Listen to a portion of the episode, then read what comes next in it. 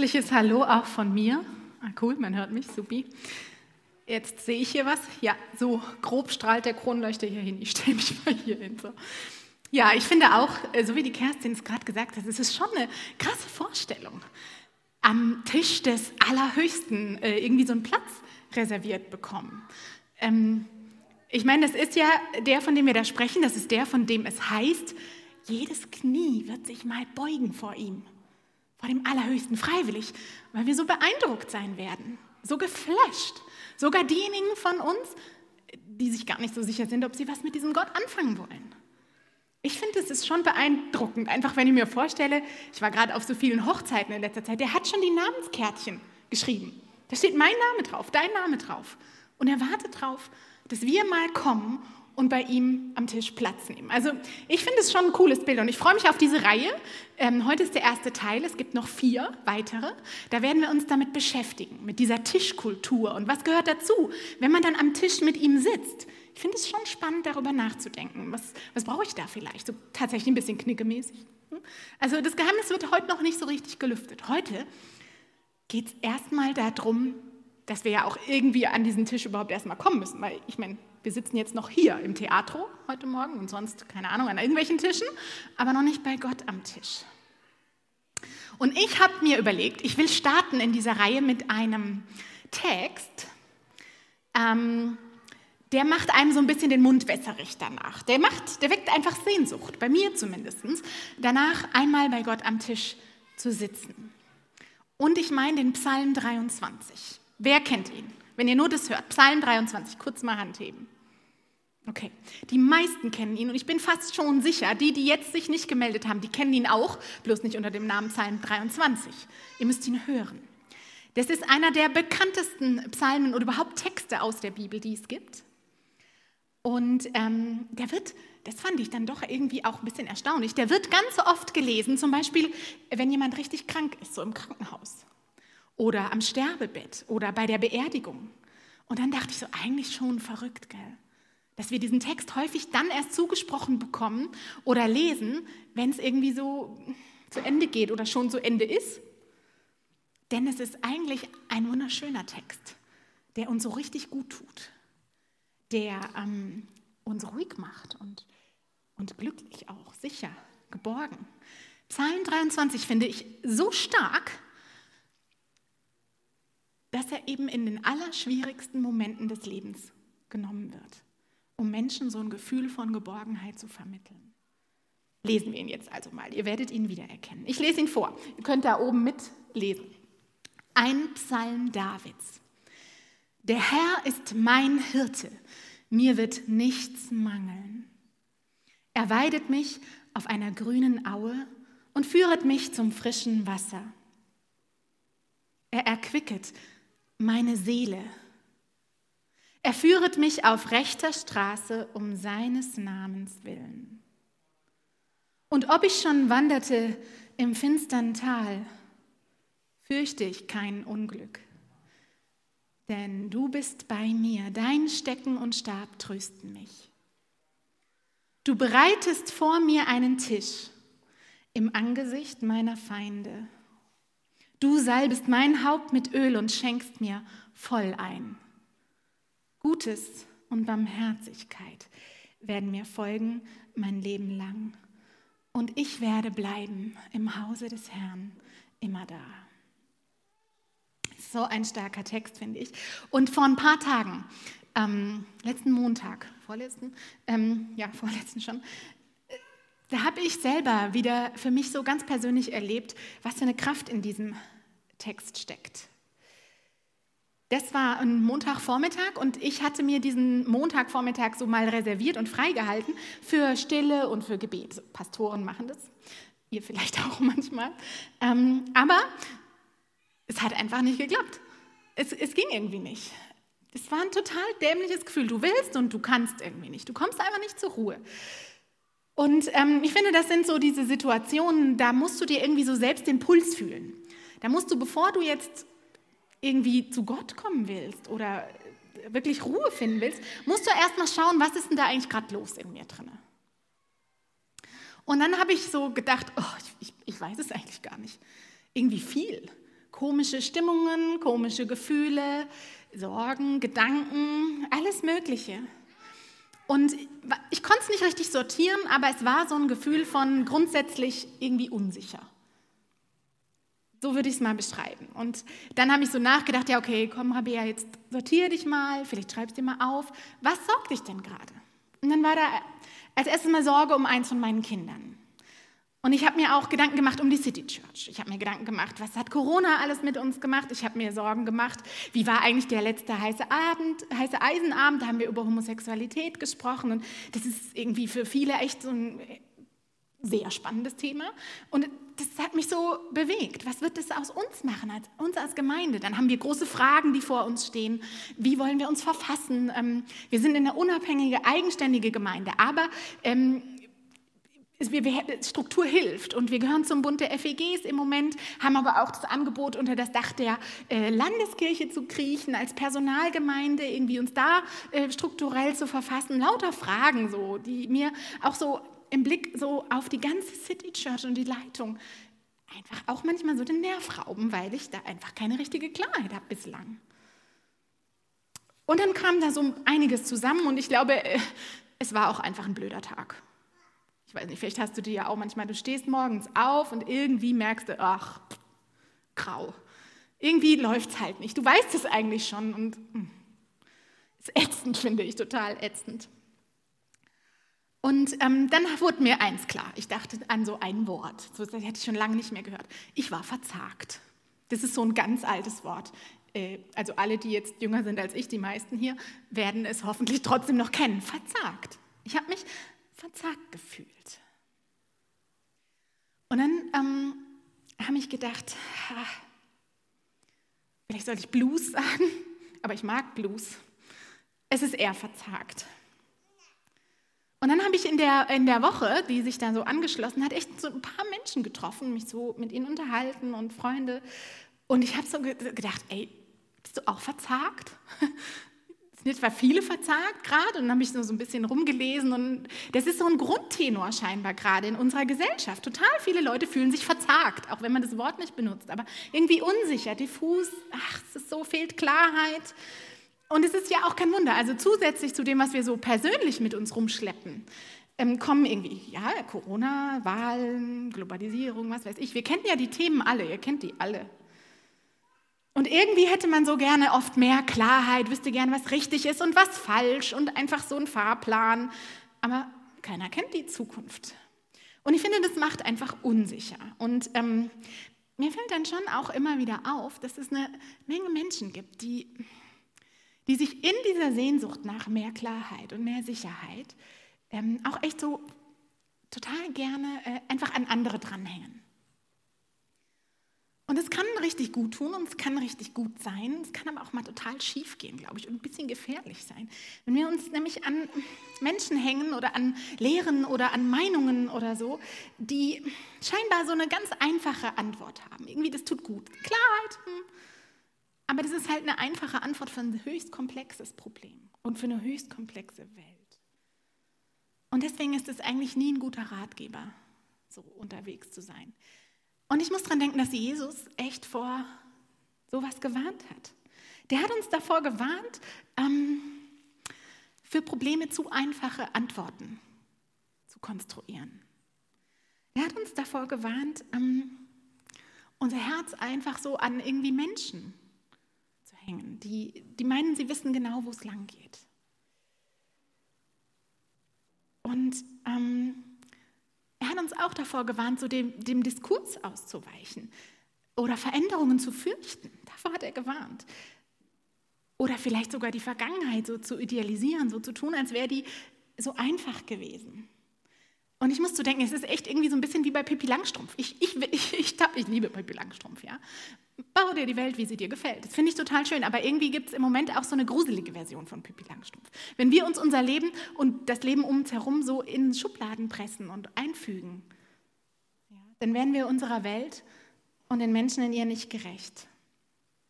Und dann hängen wir unser Herz ganz schnell an Dinge, an Menschen, an Aussagen, an Meinungen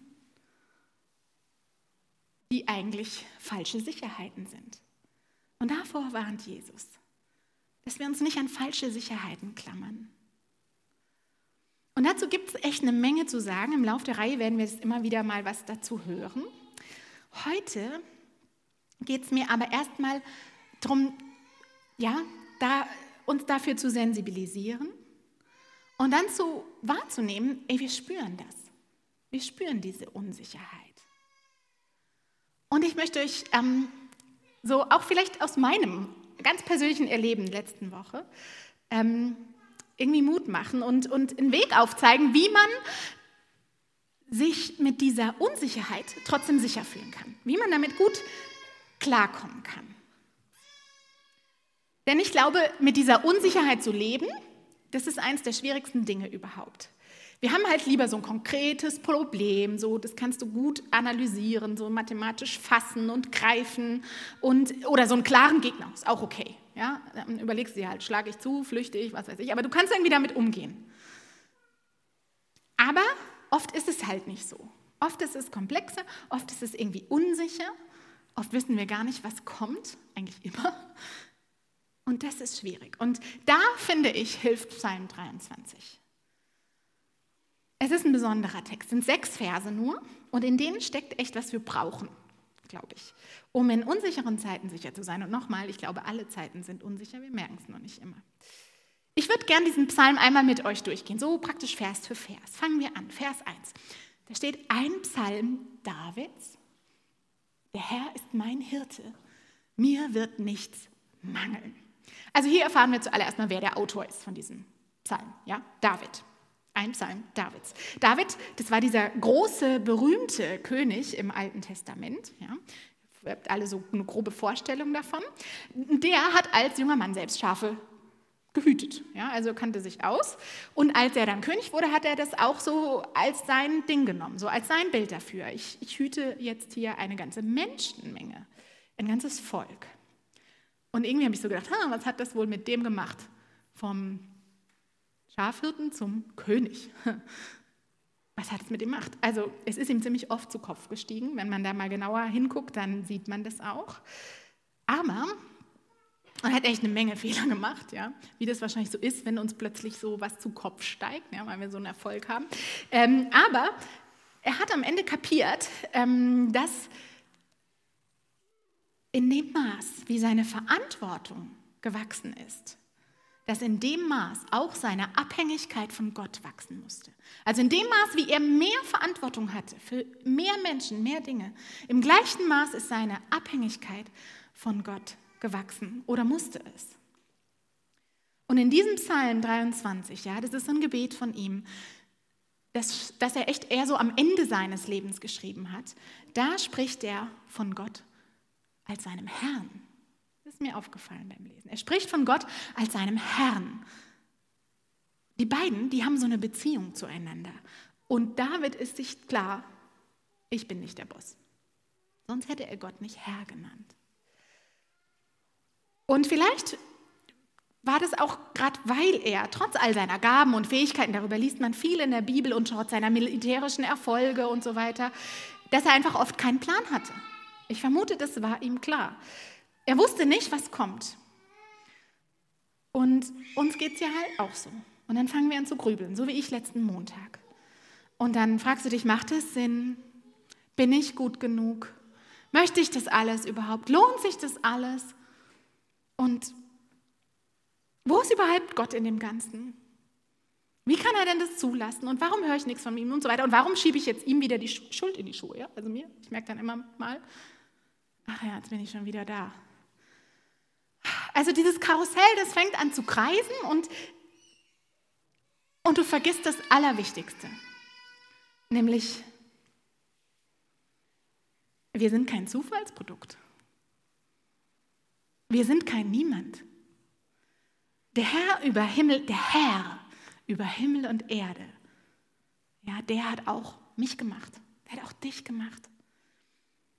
Und wir sehen gerade nicht sehr weit, wir wissen nicht, wie es weitergeht, wir haben keinen Plan, aber wir haben einen Herrn. Und dieser Herr, der ist ein guter Hirte, mein Hirte. der dafür sorgt, dass mir nichts mangelt. Oder positiv ausgedrückt, dass ich habe, was ich brauche.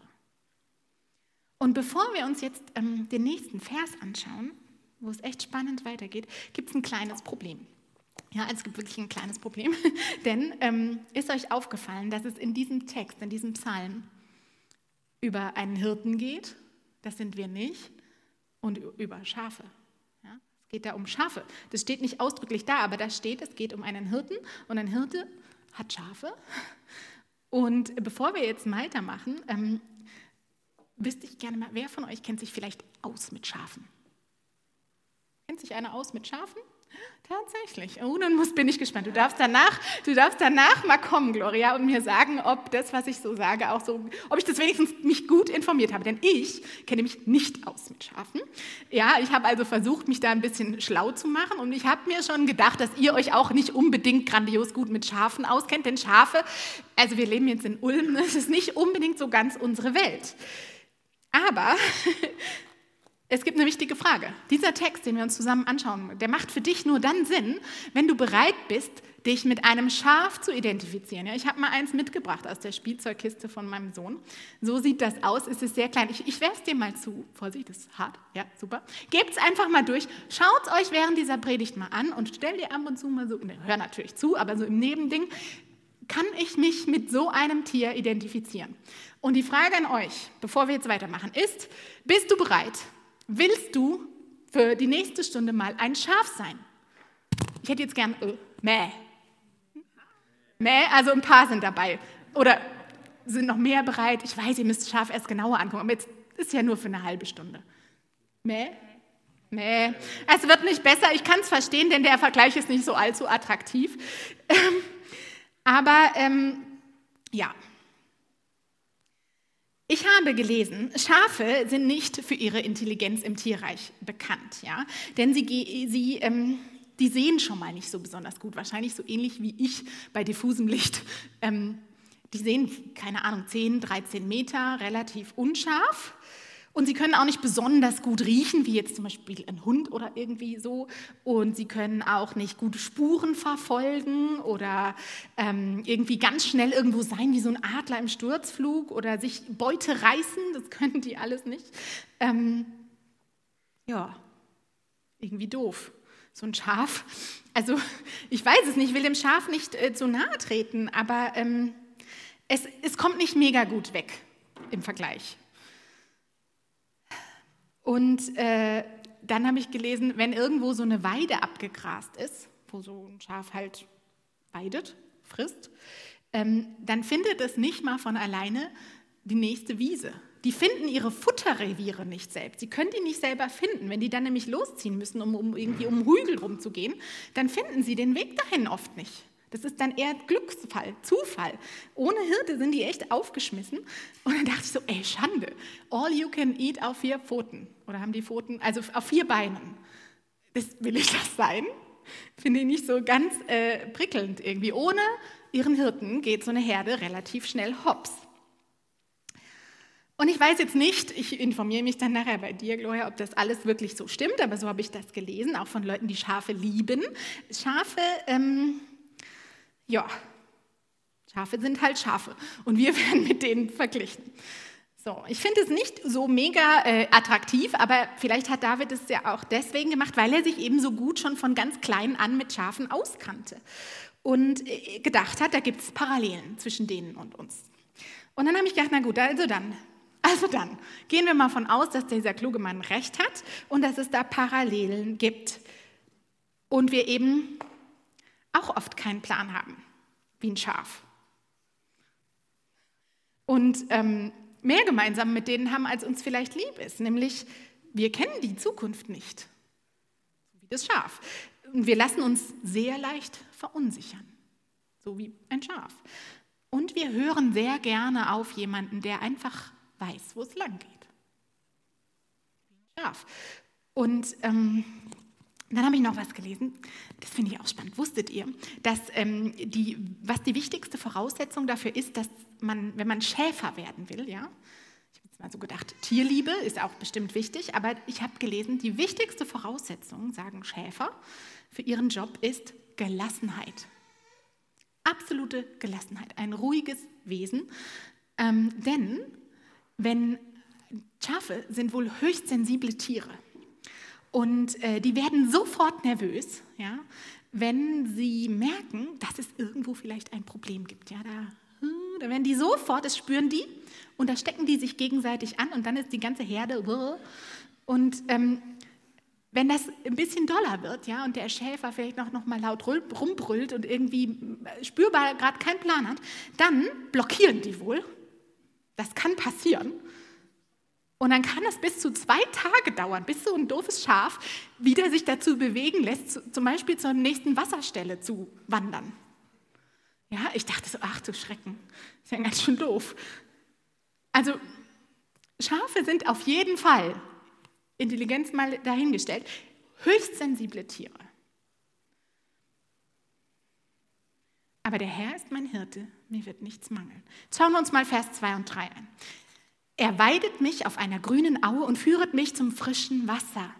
Er erquicket meine Seele. Er führet mich auf rechter Straße. Wörtlich heißt es, auf Pfaden der Gerechtigkeit um seines Namens willen. Grüne Auen, frisches Wasser, rechte Straße. Das klingt echt alles ziemlich gut, wenn man ein Schaf ist, vermutlich. Ähm, und was heißt es denn jetzt, wenn man ein Mensch ist? Mich das gefragt. Also ich denke, das heißt genug Essen und genug Trinken und irgendwie auch ein anständiges Dach über dem Kopf. Ähm, und Pfade der Gerechtigkeit, rechte Straße. Da dachte ich so, ja, ein Lebensweg, der stimmig ist, der sich stimmig anfühlt.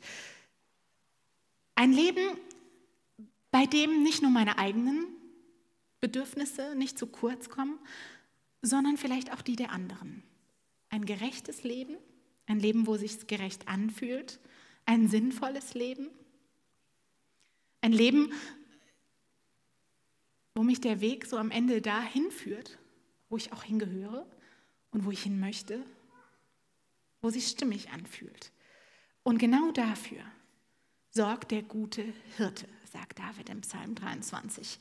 Und er sagt es, denke ich, weil er das wirklich so erlebt hat. Er sagt es an seinem Lebensende, weil er dankbar zurückschaut und weil er das immer noch erhofft. Ich glaube, das ist so eine Spannung von allem zusammen. Und ich weiß nicht, wie es dir jetzt geht, wenn du hier so sitzt und das hörst. Ähm, ich weiß nicht, ob du das so erlebst in deinem Leben. Die saftigen Wiesen gerade, frisches Wasser, sich alles gerecht anfühlt. Ich wünsche mir das voll für dich und für mich auch. Ich wünsche mir das. Aber ich kann mir auch vorstellen, dass du jetzt gerade da hockst und denkst, ach, ich spüre eigentlich gerade Mangel. Ähm, vielleicht so wie ich am letzten Montag. Da habe ich darunter gelitten, dass mir so eine Klarheit fehlt und ähm, eine Weisheit und auch, auch irgendwie Selbstvertrauen. Und dann ist vielleicht der nächste Vers der richtige Vers für dich. Vers 4. Und ob ich schon wanderte im finstern Tal, im Tal der Todesschatten, fürchte ich kein Unglück, denn du bist bei mir, dein Stecken und Stab trösten mich. Das Wichtigste zuerst. Jedes Schaf, jedes Schaf spürt manchmal Mangel und dann bekommt es Angst. Ne? Aber das bedeutet nicht, dass der Schäfer Mangel hat und keinen Plan. Als Schaf fühlst du dich so und das ist dann auch so. Und uns geht es manchmal so. Wir wissen irgendwie nicht so richtig, wie es weitergehen soll, was kommt, leiden unter irgendwas, uns fehlt was. Aber eigentlich muss man sich dann vielleicht auch mal daran erinnern, wenn der Schäfer jetzt den Weg kennt, ja, und wenn der weiß, wo es das gibt, was ich brauche, dann habe ich eigentlich nur ein überschaubares Problem. Das fühlt sich nicht gut an, das ist total doof, auf jeden Fall, das ist, muss man schon ernst nehmen. Und dann stecken wir auch in so einem finsteren Tal. Aber es ist eben kein Tal ohne Ausweg. Und selbst wenn ich den jetzt nicht kenne oder nicht sehe, der Schäfer weiß.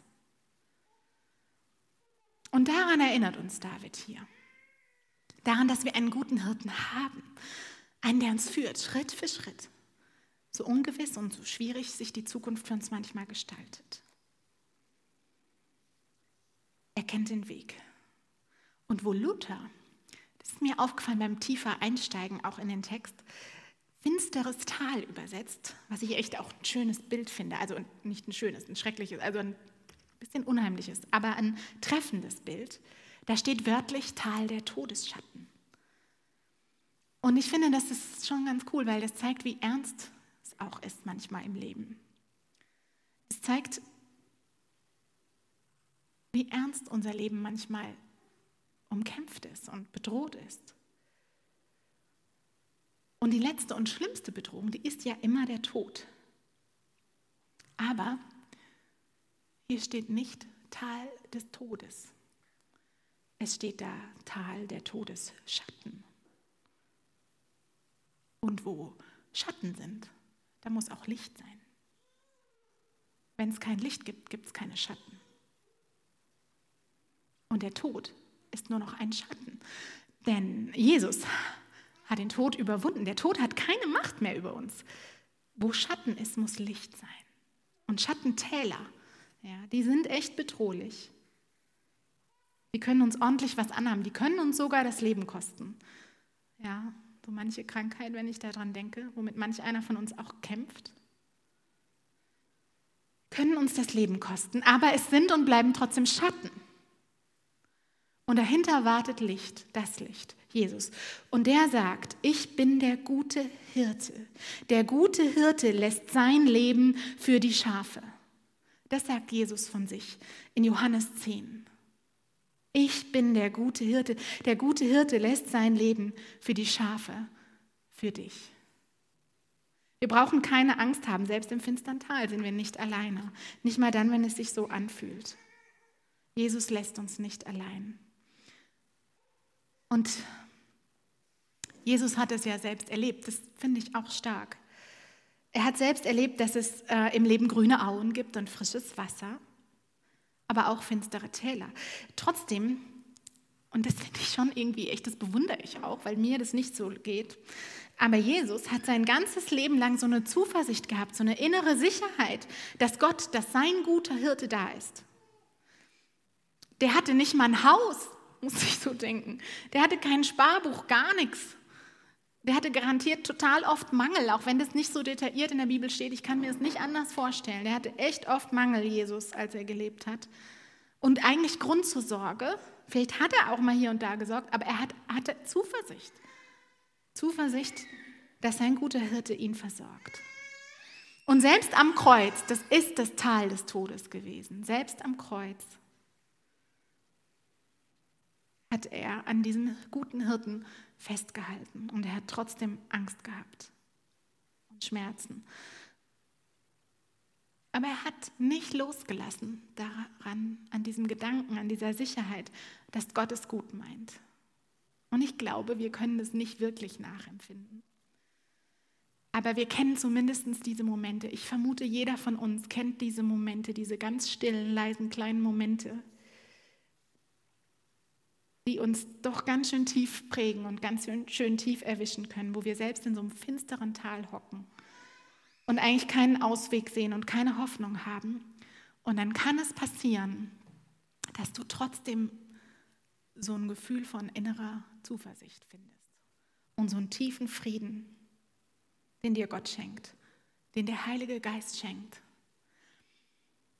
Das sind solche Momente und ich glaube, sowas meint David hier auch. Ist euch mal aufgefallen, dass der hier in diesem Vers plötzlich ganz direkt mit Gott spricht? Dass er nicht mehr er sagt, er führt mich oder von ihm spricht, sondern du sagst. Du und dein Stecken und Stab. Und vielleicht ist das ja auch echt ein Hinweis für uns dass Gottes Kraft und Fürsorge, sein Stecken und Stab, seine Kraft, seine Fürsorge, nur dann auch so richtig ihre Kraft entfalten können und diesen Frieden, wenn wir bereit sind zu sagen, ja, ja, du bist mein Hirte. Du bist mein Hirte. Du bist nicht nur ein Hirte, sondern mein Hirte. das habe ich in meinem Leben total gemerkt. Das hat einen Riesenunterschied gemacht, als, als ich, und ich mache es immer wieder, mir klar gemacht habe, es, es geht um mich und um dich. Du bist mein Hirte und ich nehme dich an als meinen Herrn. Ja, und trotzdem, trotzdem habe ich Angst und haben wir Angst und Jesus weiß das und er hatte eben auch Angst und genau deshalb hat er sich ja dem guten Hirten anvertraut. Verse 5 und 6. Du bereitest vor mir einen Tisch.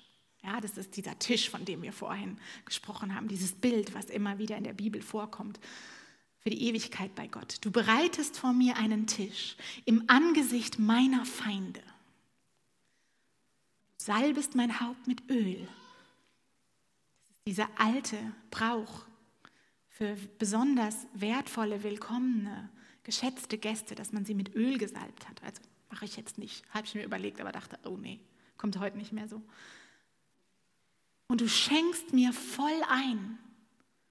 Kennt ihr das? Wenn du so in eine Kneipe gehst und dann bestellst du ein Bier und dann ist das so diese Marke da ne, ist kaum erreicht. Der Schaum reicht gerade so bis an diese Markierung. Ich mich ärgere das immer so. Total. Ich denke immer, ey, 3,80 oder was ich heute wieder latzen muss. Gott schenkt voll ein. Er schenkt voll ein.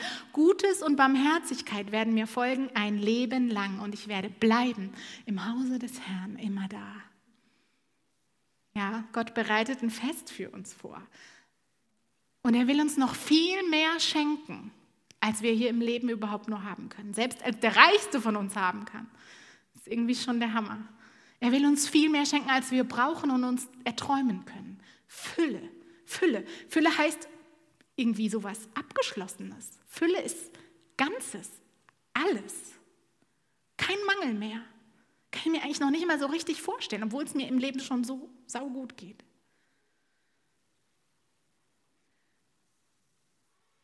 Und von dieser Fülle sollen wir jetzt schon was schmecken. Das finde ich auch krass. Wir sollen was schmecken. Die wartet ja nach dem Tod auf uns. Aber auch hier im Leben, und daran erinnert uns David, gibt es eben finstere Täler, ja, und die gibt es, die sind echt ordentlich finster. Und die machen uns Angst. Aber es gibt eben Gutes und Barmherzigkeit. Es gibt Wiesen und Auen.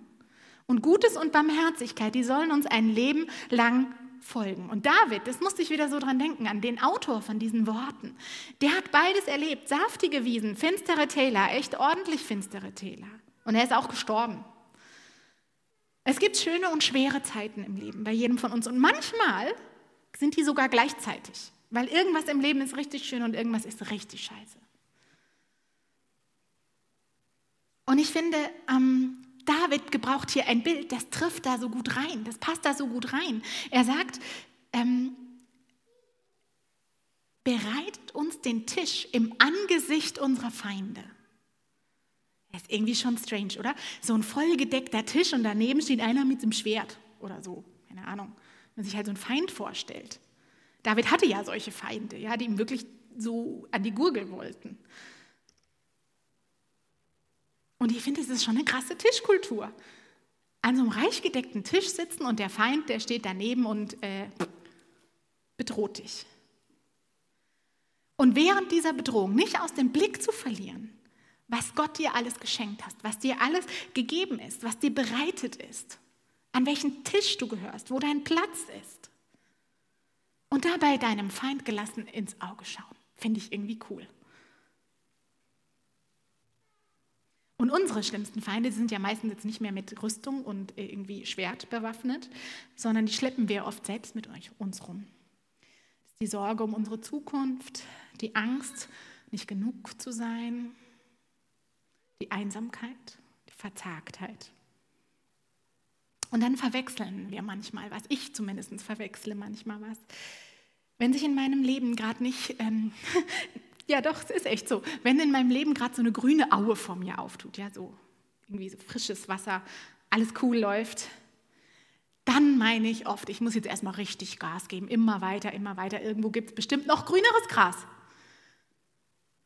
Und wenn dann ein finsteres Tal kommt, dann mache ich, uh. und bewege mich kein Stück, wie so ein dummes Schaf. Ich dachte, jawohl, so ist es.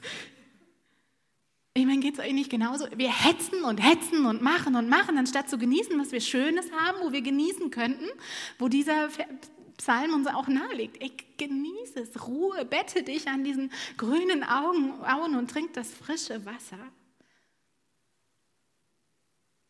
Und wenn wir dann in irgendein so Tal gelangen und es echt kacke wird und schwierig,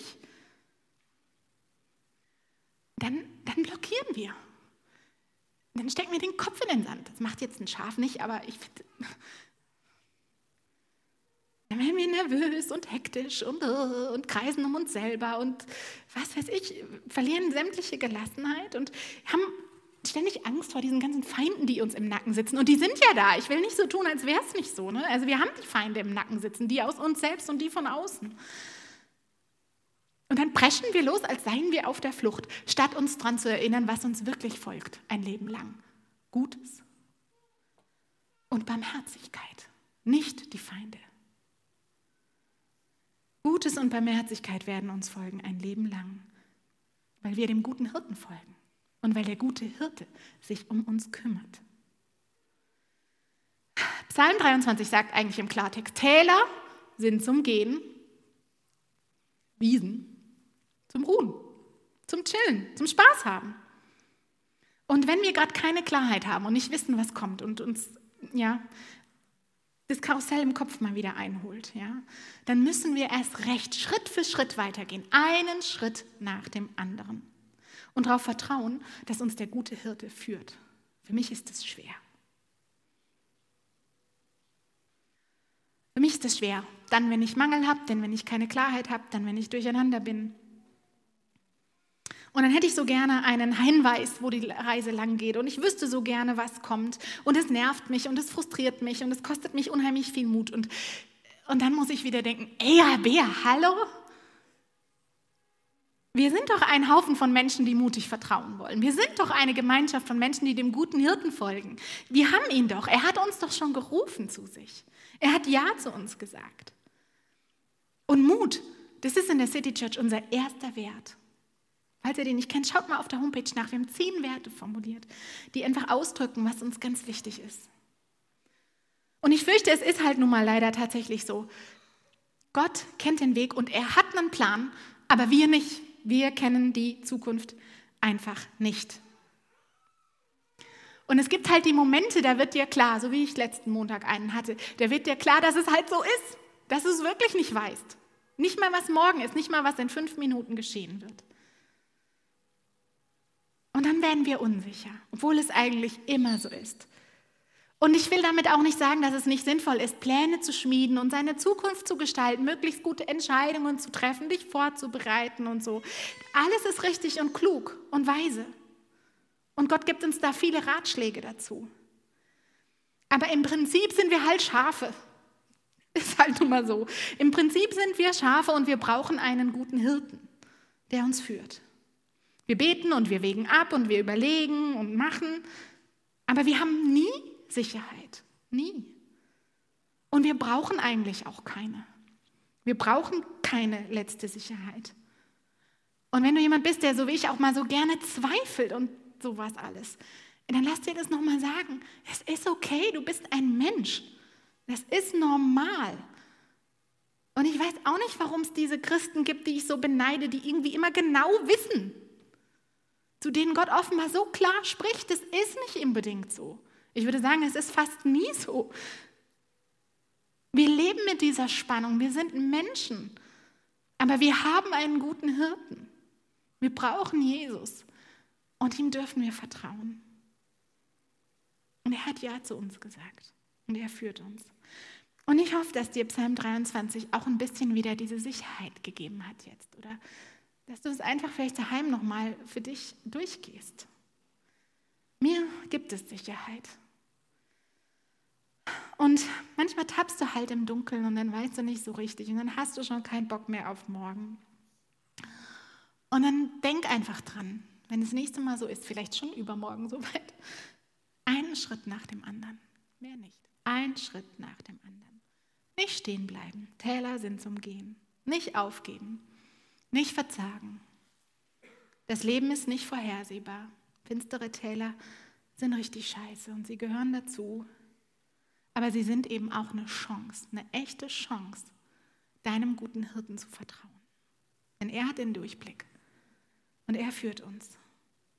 Und wenn wir dann wieder an saftigen Wiesen chillen, ja, sage ich jetzt vor allem mir selber, und wenn es uns gut geht oder wenn wir den einen oder anderen Gipfel erstürmen, ja, dann müssen wir das auch genießen und dürfen es auch genießen. Er führt uns sicher zu unserem Platz an seinem Tisch. Vertrauen ist ja schon so eine Sache.